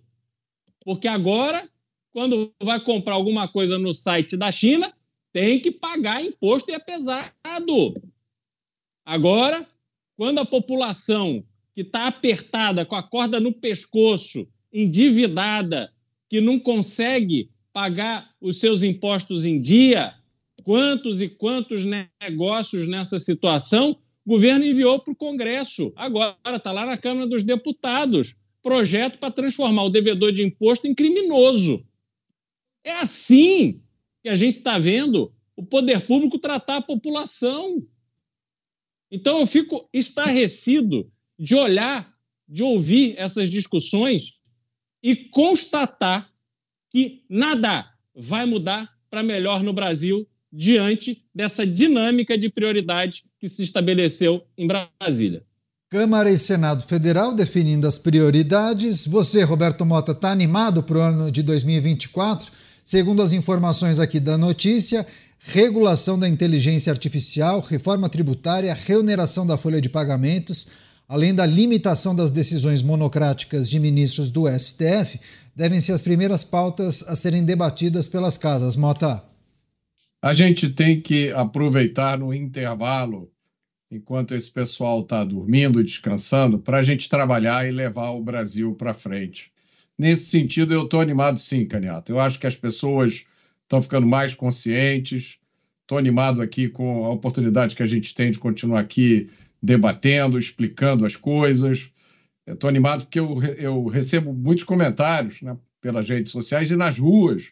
As pessoas me param. Imaginem vocês, parece até mentira, né? No domingo, eu, no sábado, eu estava nadando no mar de Copacabana quando uma moça me parou. Eu nadando, eu falei, meu Deus do céu, como é que conseguiu? Deve ter sido a careca aqui que ela, que ela me reconheceu. Mas, enfim, em relação a essa notícia, é uma treta, né? é uma parte do Estado tretando contra outra parte do Estado. É, uma parte diz: olha, você não me deu os cargos que a gente combinou. Aí outra parte diz: é porque você não conseguiu os votos que você me prometeu. E nós, o povo, ficamos assistindo a tudo isso. Esse é o resumo. Agora, ao contrário do que muita gente pensa, esse espetáculo ele não é gratuito, não, viu, gente? Ele custa 5 trilhões e meio de reais por ano. Pois é, não, e o Mota falou da ele fazendo a natação, mas não é na piscina, não, hein? No mar. É, no mar. É, que não é. Não triatleta. É fácil, né? Pois é, triatleta, exatamente. Não, não, eu nado devagarzinho. Eu não, o meu nado é não competitivo, é freestyle. Tá certo, tá certo. Várias outras notícias para a gente trazer. Zé Maria, quer só trazer um arremate em relação aos objetivos de Câmara e Senado? Quais pautas você entende que deverão é, consumir os debates entre os parlamentares, talvez nesse primeiro semestre, que segundo semestre é um pouco diferente por conta das eleições? Pois é, o Mota, é, é, impressionante mesmo a quantidade de pessoas que vêm nos cumprimentar né, e dar, dar força. Eu queria cumprimentar o Sullivan, que é terceirizado do Tribunal de Contas da União, que neste final de semana nós é, é, estivemos é, é, juntos e ele falando exatamente do Pingos. Olha, essas votações do Congresso Nacional, elas são importantes. Eu vou tranquilizar o Mota dizendo que este será um ano com menos estragos, porque será curto. É, é, a gente entende aqui que até ali junho o Congresso funciona. Aí depois, muito difícil, porque tem as eleições municipais e os deputados e senadores vão cuidar das bases eleitorais, né? Eleger seus aliados e tal. É natural que isso aconteça. O deputado tem que trabalhar aqui, tem também que ir nas bases eleitorais. Eles vão mais nas bases, porque eles vêm muito pouco aqui a Brasília. Eu, Mota, já cheguei a dizer que eu, odeio, que eu odeio o deputado presente, o deputado ausente me agrada muito. O deputado que nunca vem aqui a Brasília, então, esse é o essencial, porque todas as vezes que aquele plenário enche, ele vota contra os interesses do povo. Isso é uma realidade. Então, assim, são pautas polêmicas, sim. Você imagina que Arthur Lira quer regulamentar uma tecnologia que nem existe direito ainda, que é a inteligência artificial. É uma, dominada por poucos, é o início, ninguém sabe como será realmente a inteligência artificial.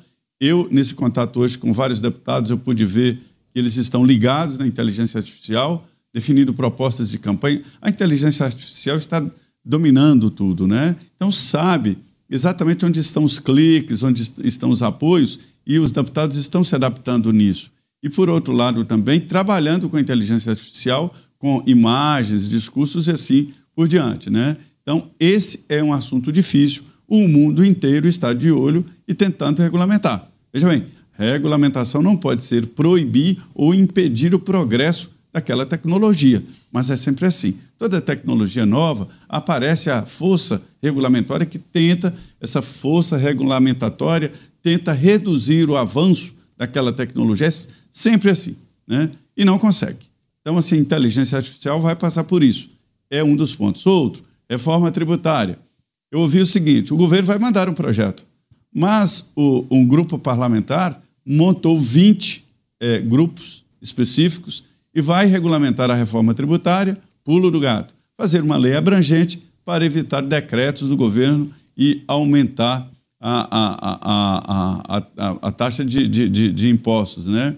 Um grupo só para evitar acumulatividade, para evitar que várias é, etapas da cadeia né, industrial possam ser taxadas. Então, eu destacaria esses dois assuntos: regulamentação da inteligência artificial e regulamentação da reforma tributária. E a boa notícia para o Mota: Mota, será um ano de, de poucos meses de trabalho, ou seja, de, de votação contra os interesses do povo. Pois é, diminui o número de debates coisa, também. Zé. Vai lá, você pode concluir, por Não, favor. Só para lembrar que vai custar a mesma coisa. Vão trabalhar metade do tempo, mas nós vamos ter que trabalhar o dobro, que é para bancar o período em que a turma não vai estar tá fazendo nada e recebendo Tre igual. 13, 13 bilhões de reais. 13 bilhões de reais. Uau, hein? Ó, tem uma outra informação importante: um levantamento encomendado pelo PL realizado pela Paraná Pesquisas mostra que Tarcísio de Freitas e Michele Bolsonaro, principais cotados da direita na disputa pela presidência de 2026, ainda estão longe de serem competitivos.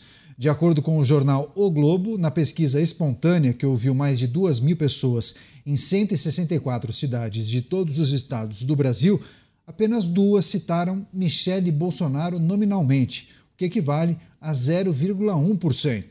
Já o governador de São Paulo foi mencionado por 16 pessoas, ou seja, 0,8%. Lula lidera o cenário na pesquisa com 20,3%, seguido de Jair Bolsonaro, que foi mencionado por 14,4%. Um total de 54,6% das pessoas ouvidas declarou que não sabe ou não opinou. Vamos girar com os nossos comentaristas. Essa eu vou começar com o Cristiano Beraldo. Beraldo, Jair Bolsonaro ainda é o grande nome da direita, pelo menos de acordo com essa pesquisa. Tarcísio e Michele Bolsonaro ainda não performam tão bem quanto ele nessa pesquisa. É, isso pode mudar? Quais são os ingredientes que podem ser determinantes para acontecer aquele fluxo de eleitores de um personagem para outro?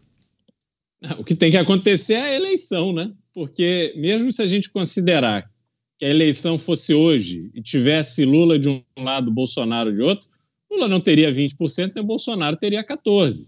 É que as pessoas, nessa entre-safra eleitoral, elas também param, né? Em, em, grande número param de prestar atenção. O presidente da República é sempre um nome que é mais vinculado, todo dia notícia, todo dia se fala, e aí é um nome que está mais presente na cabeça das pessoas. Agora, a gente precisa lembrar que cada estado brasileiro tem três senadores. Aí eu faço um desafio, até para as pessoas que nos assistem, porque não é fácil. Lembre-se do nome dos três senadores do seu estado. Difícil. São Paulo, por exemplo, Major Olímpico, que foi eleito senador, faleceu. Tem um suplente. Quem que lembra do nome? Não lembra o nome do senador, quanto mais o do suplente. Então, infelizmente, essa conexão do eleitor brasileiro com a, o, o ambiente de disputa eleitoral, ele acontece quando tem eleição. Fora disso, infelizmente, e é infelizmente de verdade, a maior parte da, das pessoas não liga, não dá bola. Não... Então, sinceramente, esse tipo de pesquisa feita agora só serve aqui para estimular o nosso debate, porque não tem um resultado prático. Pois é, tem um detalhe, né? Pesquisa espontânea os entrevistadores não listaram os nomes possíveis, né, Mota? Alguma coisa que a gente pode levar em consideração desse levantamento feito pelo Paraná Pesquisas ou nesse momento pouca coisa? É, para mim, o significado de uma pesquisa feita hoje para eleições que vão acontecer daqui a dois anos é nenhum. Tá? E usar o resultado dessa pesquisa para concluir que Tarcísio de Freitas não tem chance, como parece que algumas pessoas estão fazendo, faz menos sentido ainda. Né? Esse, eu acho que é uma reflexão importante que a gente pode fazer aqui, é observar como a direita, o que se chama de direita no Brasil, tem vários candidatos com bom potencial. Né? A própria Michele, cujo nome é lembrado com frequência, sempre ouço grandes elogios de políticos em relação à capacidade de comunicação dela, à articulação. Tarcísio de Freitas, né, governador de São Paulo, Romeu Zema, que hoje de manhã nós entrevistamos no Pânico. É, eu poderia continuar essa lista aqui, mas vou parar por aqui para não criar saia justa com várias pessoas da direita que eu conheço. Agora, enquanto isso, se vocês olharem para a esquerda, a esquerda brasileira tem um único nome, apenas um, e acabou a história. Você, José Maria Trindade, nessa lista que o Mota acabou de trazer para a gente, muitos entendem que Ratinho Júnior também é um, um, nome importante, virtual presidenciável. Quais outros nomes você gostaria de incluir nesse debate? E por qual razão Tarcísio e Michele não foram bem, não pontuaram tão bem assim nessa pesquisa? O fato de faltar muito tempo e também ser uma pesquisa espontânea, isso mexe, né? Sim, mexe. O, o Zema é um, um, um nome que está realmente crescendo nesse processo. Eu, eu, eu, eu, converso com algumas, alguns deputados e, e, e, eu sinto que, em vez de eu tentar descobrir deles ideias, eles ficam tentando com, que eu acenda o farol e, e, sobre exatamente isso. E devo te dizer que não há ainda no cenário ninguém para substituir o ex-presidente Jair Bolsonaro nesta união dessas forças de, de direita com ali o centro. Esse é o segredo é, é, não mudou, a pesquisa indica que não mudou a situação. Lula, Bolsonaro, os dois têm, têm os nomes lembrados. E o que muda é o centro. Para onde ele for, ele leva a vitória. E sempre foi assim no Brasil. E quem é o nome? não tem. Não tem ainda ninguém que substitua, substitua é, é, Jair Bolsonaro. Eu já vi vários. O Ratinho Júnior, fui no jantar onde ele foi ali colocado como candidato, né? É, fez um, dois governos bons no Paraná. Aí é, é, o partido mostrou ali claramente que vai defender o Ratinho. É, o Zema foi reeleito em primeiro turno em São Paulo, um adversário forte de Lula, não se mistura com o PT, está preservado, um nome forte, que tem dificuldades nacionais também por não ser lembrado e tal, mas nada que uma campanha não possa resolver. Né? Ele também é muito lembrado, o Zema.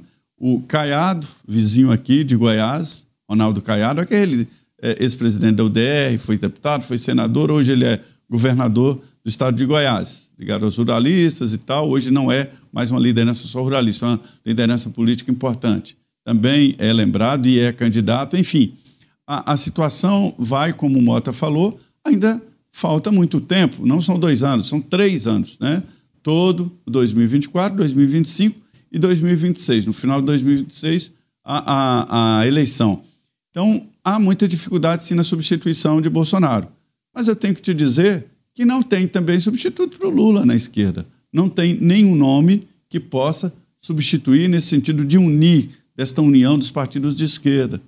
Ah, o PT quer apresentar, seria do PT? Não se sabe esse nome da esquerda. A gente vê que Boulos, por exemplo, foi uma opção pragmática do PT, porque não tinha ninguém ali que pudesse ganhar a eleição. Então, é, não tem, se não tem para Bolsonaro substituto, não tem também para a esquerda, né? É bom. Aí o caminho fica aberto para novas lideranças. Eu gosto disso. Tem uma outra informação relacionada ao governador de São Paulo, Tarcísio Gomes de Freitas, porque depois de trocar fagos com o presidente Lula em uma cerimônia que aconteceu no Porto de Santos na última semana, o governador de São Paulo, Tarcísio de Freitas, a gente trouxe aqui inclusive as repercussões, agora ele apareceu ao lado do ex-presidente Jair Bolsonaro. Os dois se encontraram no litoral de São Paulo, no litoral paulista. Bolsonaro preferiu não polemizar sobre essa aproximação do seu aliado com Lula e afirmou que não tinha mais nenhuma declaração política a fazer sobre esse assunto e finalizou dizendo que, vou abrir aspas, Tarcísio é meu irmão, fecho aspas. Vou começar essa com o Roberto Mota. Mota, Jair Bolsonaro foi, curto e grosso, disse que Tarcísio é irmão dele, claro, no sentido figurado, mas justamente para evitar maiores comentários. Querendo dizer, ele é muito próximo a mim, é o meu parceiro, né? Independentemente se ele tem que tratar coisas com o atual presidente da República, isso não vai prejudicar a relação que eu tenho com ele. É mais ou menos a maneira como você conseguiu decodificar essa aproximação? Sem dúvida nenhuma. O, ex-presidente Jair Bolsonaro é um político experiente, ele é, tem, é, sabe como caminhar nesse campo minado que nós estamos vivendo hoje. Né? Hoje, é, todo mundo no Brasil que tem algum tipo de relação com a política vive momentos muito difíceis, né? porque é, a, a, o que está acontecendo hoje no Brasil, primeiro, desafia qualquer explicação e depois coloca todos nós em situações muito complicadas, especialmente as pessoas que têm uma posição é, de governador de Estado. Eu vi que muita gente ficou incomodada com o que o governador Tarcísio disse e com gestos dele. A internet pegou fogo, as redes sociais é, se dividiram em dois campos. Né? Um campo que classifica o que Tarcísio fez quase como um ato de completa traição a tudo o que ele dizia que acreditava e ao Brasil, e outros que tentavam explicar o que eu tentei explicar aqui. Tá? O governador Tarcísio não é um ativista político. Ele não é o youtuber que fica o dia inteiro ali tentando conseguir mais likes, né? com aquelas é, manchetes é, que chama de clickbait, né? para atrair é, visualizações. Ele não é um lacrador de Twitter que fica o dia inteiro querendo discutir, ele é governador de São Paulo. Né? E quem sabe um dia ele possa vir até ser muito mais do que isso. É, então, ele, no papel de governador de São Paulo, ele fez o que ele tinha que fazer, o que ele tinha obrigação de fazer. With the Lucky Land slots, you can get lucky just about anywhere. This is your captain speaking. Uh, we've got clear runway and the weather's fine, but we're just going to circle up here a while and uh, get lucky.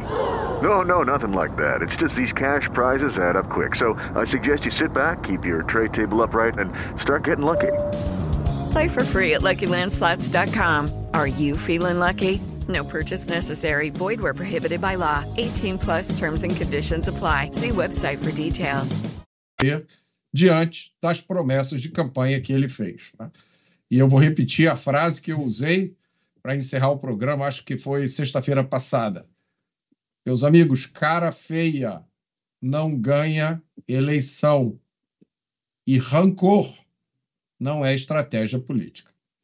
O comentário do ex-presidente Jair Bolsonaro sobre o encontro do atual governador de São Paulo, Tarcísio de Freitas, com o presidente da República, Lula disse o seguinte: Tarcísio é meu irmão. Você, José Maria Trindade, aqueles que falam que houve uma troca de afagos entre Tarcísio e Lula, acha que houve de fato? Só que o Tarcísio é governador de São Paulo. Tem que manter uma relação republicana com o presidente do país, né? mesmo que discorde de muitas coisas. Eu nunca vi governador fazer oposição ao governo, isso não existe, né? Agora, essa reação do ex-presidente Jair Bolsonaro é uma mudança de tom. Ele nunca tolerou muito bem isso, não, porque ele adota o princípio de o, é meu aliado ou está contra mim, né? Então já houve, inclusive, troca de farpas com Tarcísio por falas de Tarcísio e de Valdemar quando elogiou Lula. Mas é uma reação importante que indica exatamente isso. Não há o que fazer. Tarcísio hoje é governador de São Paulo e ele tem ideias transparentes, abertas, ele fala das ideias dele, não é aliado de Lula, tanto é assim que o Lula falou que ia enfrentá-lo nas eleições. Não se enfrenta um aliado nas eleições, se enfrenta um adversário nas eleições, nas urnas. O próprio Lula falou. Então, assim, ele é governador, tem uma grande responsabilidade de governar um estado do tamanho de São Paulo.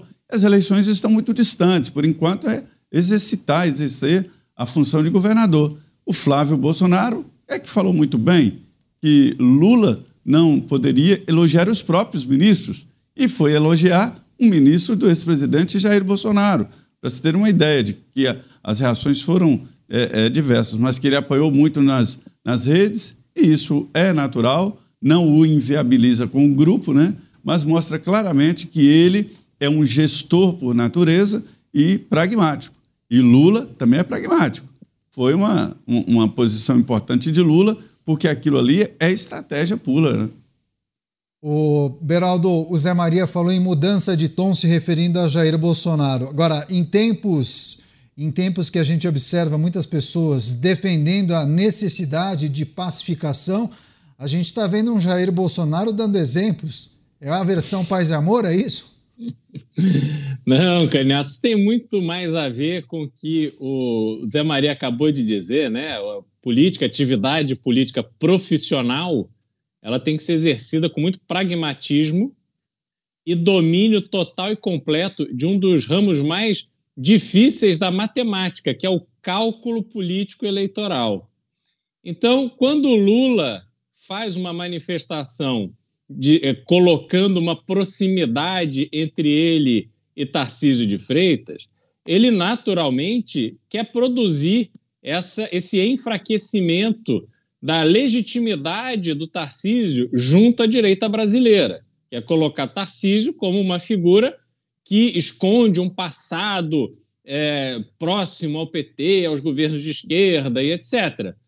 Só que quem deu é, espaço para que Tarcísio de Freitas tivesse protagonismo foi o governo de Jair Bolsonaro. E Tarcísio de Freitas, ele se destacou muito pela comunicação, pela fala segura. Ele foi muito habilidoso, aproveitou as oportunidades que teve, conseguiu destaque, conseguiu a confiança de Jair Bolsonaro, que o viabilizou ah, na eleição para o governo de São Paulo. Isso é um fato dado. Hoje, ele tem a segunda caneta mais poderosa do Brasil. O governo do estado de São Paulo tem o segundo maior orçamento e tem uma relevância imensa em relação aos outros estados e em relação à própria União. Então, hoje, não faz sentido Jair Bolsonaro é, se distanciar, brigar, se tomar de dores pela manifestação pragmática e o gesto pragmático de Tarcísio de Freitas com o presidente da República, porque se não tiver interferência e apoio do governo federal, o túnel entre Santos e Guarujá não sai. O que é um absurdo. Nós estamos em 2024, duas cidades tão importantes não conseguem permitir que as pessoas transitem livremente entre uma cidade e outra, que são separadas por poucos metros. Isso é absurdo. Então ele sabe que tem que resolver isso, vai entregar essa obra, o que tudo indica, e só entregará com apoio do governo federal. Pois Fato é, enquanto, concreto. Pode concluir, por favor, Beraldo. Não, então, quando se chegar próximo das eleições o desenho eleitoral começar a ser formado, aí sim a gente terá movimentos concretos, tanto do discurso de Tarcísio de Freitas sendo mais duro com a esquerda, com o governo federal, enfim, como também o governo federal vai jogar duro contra ele, contra Jair Bolsonaro e quem tiver pela frente. Pois é, agora, politicamente, né, Mota? O governo federal não pode, digamos, maltratar o estado de São Paulo, nem o governador Tarcísio Gomes de Freitas, né? É o estado mais rico, mais populoso, politicamente muito importante. É preciso manter uma relação sadia e olhando também as eleições de 24 e 26, né? Na teoria, né, Caniato? Na, na prática, as coisas são um pouco diferentes e eu acho que a divergência começa na discussão sobre o que é bom, é, o que, é, quais são os melhores interesses do Estado de São Paulo. É, tem alguns vieses é, político-ideológicos do grupo que domina hoje o Brasil, por exemplo, né, uma, uma política de antagonizar o agronegócio, que tem uma, uma forte presença no interior de São Paulo, é, essa história da, da nova política industrial maravilhosa, nunca antes feita nesse Brasil, na verdade é tudo o que já foi sempre feito nesse Brasil. Né? Você usar os mecanismos do Estado para beneficiar meia dúzia de empresários amigos e chamar isso de política industrial. Essa visão de Estado interventor é tudo o que São Paulo não precisa. São Paulo precisa liberdade para voar. São Paulo precisa liberdade para produzir, para plantar, para colher, para comprar, para vender. São Paulo precisa de menos imposto, menos burocracia. E é esse brilho no olho que a gente vê, e eu já tive a oportunidade de estar com o governador Tarcísio algumas vezes, de ouvi-lo falar, que é uma experiência quase mágica, porque ele fica duas horas falando ele coloca fatos, dados, números, quilometragem de estrada, quantidade de navio que entra e sai do porto, e você fica assim, meu Deus do céu, como é que alguém sabe tanto e consegue organizar? Então, eu acho que foi é, um privilégio para São Paulo ter uma pessoa como Tarcísio cuidando é, do Estado e que esse privilégio se repita em outros estados brasileiros, que a gente tenha mais pessoas entrando para a política eleitoral pura e simplesmente com a vontade, com a intenção de tornar o país melhor. Tá certo. A gente vai trazer um outro destaque importante, porque os dados da consultoria do plano CDE revelaram que 66% dos consumidores de um site chinês não efetivaram suas compras depois da taxação imposta pelo programa Remessa Conforme do governo federal. Essa pesquisa foi realizada a pedido do grupo Alibaba, dono do próprio site. Conforme dados da consultoria, a maioria dos clientes pertence às classes menos favorecidas. O levantamento aponta ainda que 75% dos consumidores se opõem ao aumento de impostos nas plataformas de compras online e que a saída mais viável seria a redução de taxas de produtos nacionais Vamos girar rapidamente com os nossos comentaristas. Beraldo, você até chegou a, a comentar há pouco, dentro de um outro, uma outra análise, essa situação que envolve as empresas asiáticas, especialmente as asiáticas, né? Então, houve a mudança na legislação, agora esses sites estão vendendo menos. Agora, o que achei mais curioso, né? As pessoas menos favorecidas estão sendo mais prejudicadas. Pois é, é a dinâmica que a gente vê é, onde o governo foi eleito dizendo que cobraria impostos de quem não pagava, e aí colocou a sua artilharia contra as pessoas mais pobres. Isso não faz absolutamente nenhum sentido, porque a gente está vivendo num país onde hoje você vê as empresas privadas que atuam no setor de varejo se reunirem pedindo aumento de imposto. Olha que loucura! Ao invés de pedirem, de militarem pela redução do imposto sobre elas próprias para que elas ganhem competitividade, elas querem aumentar o imposto. Então a gente está caminhando de volta para o computador cobra do Mota. A gente vai chegar num ponto aonde o telefone não vai poder comprar telefone. Esquece iPhone, Galaxy, vai ter que ser o, o telefone que vão fazer aqui no Brasil se o governo cismar que ele quer estimular o setor de telefone celular. Então, a gente está dando passos largos para trás.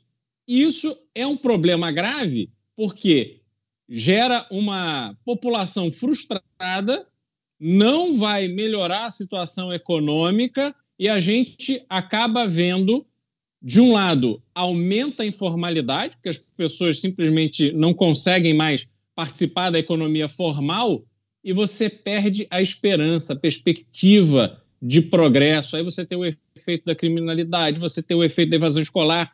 É um desastre completo. Essa questão da tributação é um pedacinho dela, mas é um pedacinho bem importante.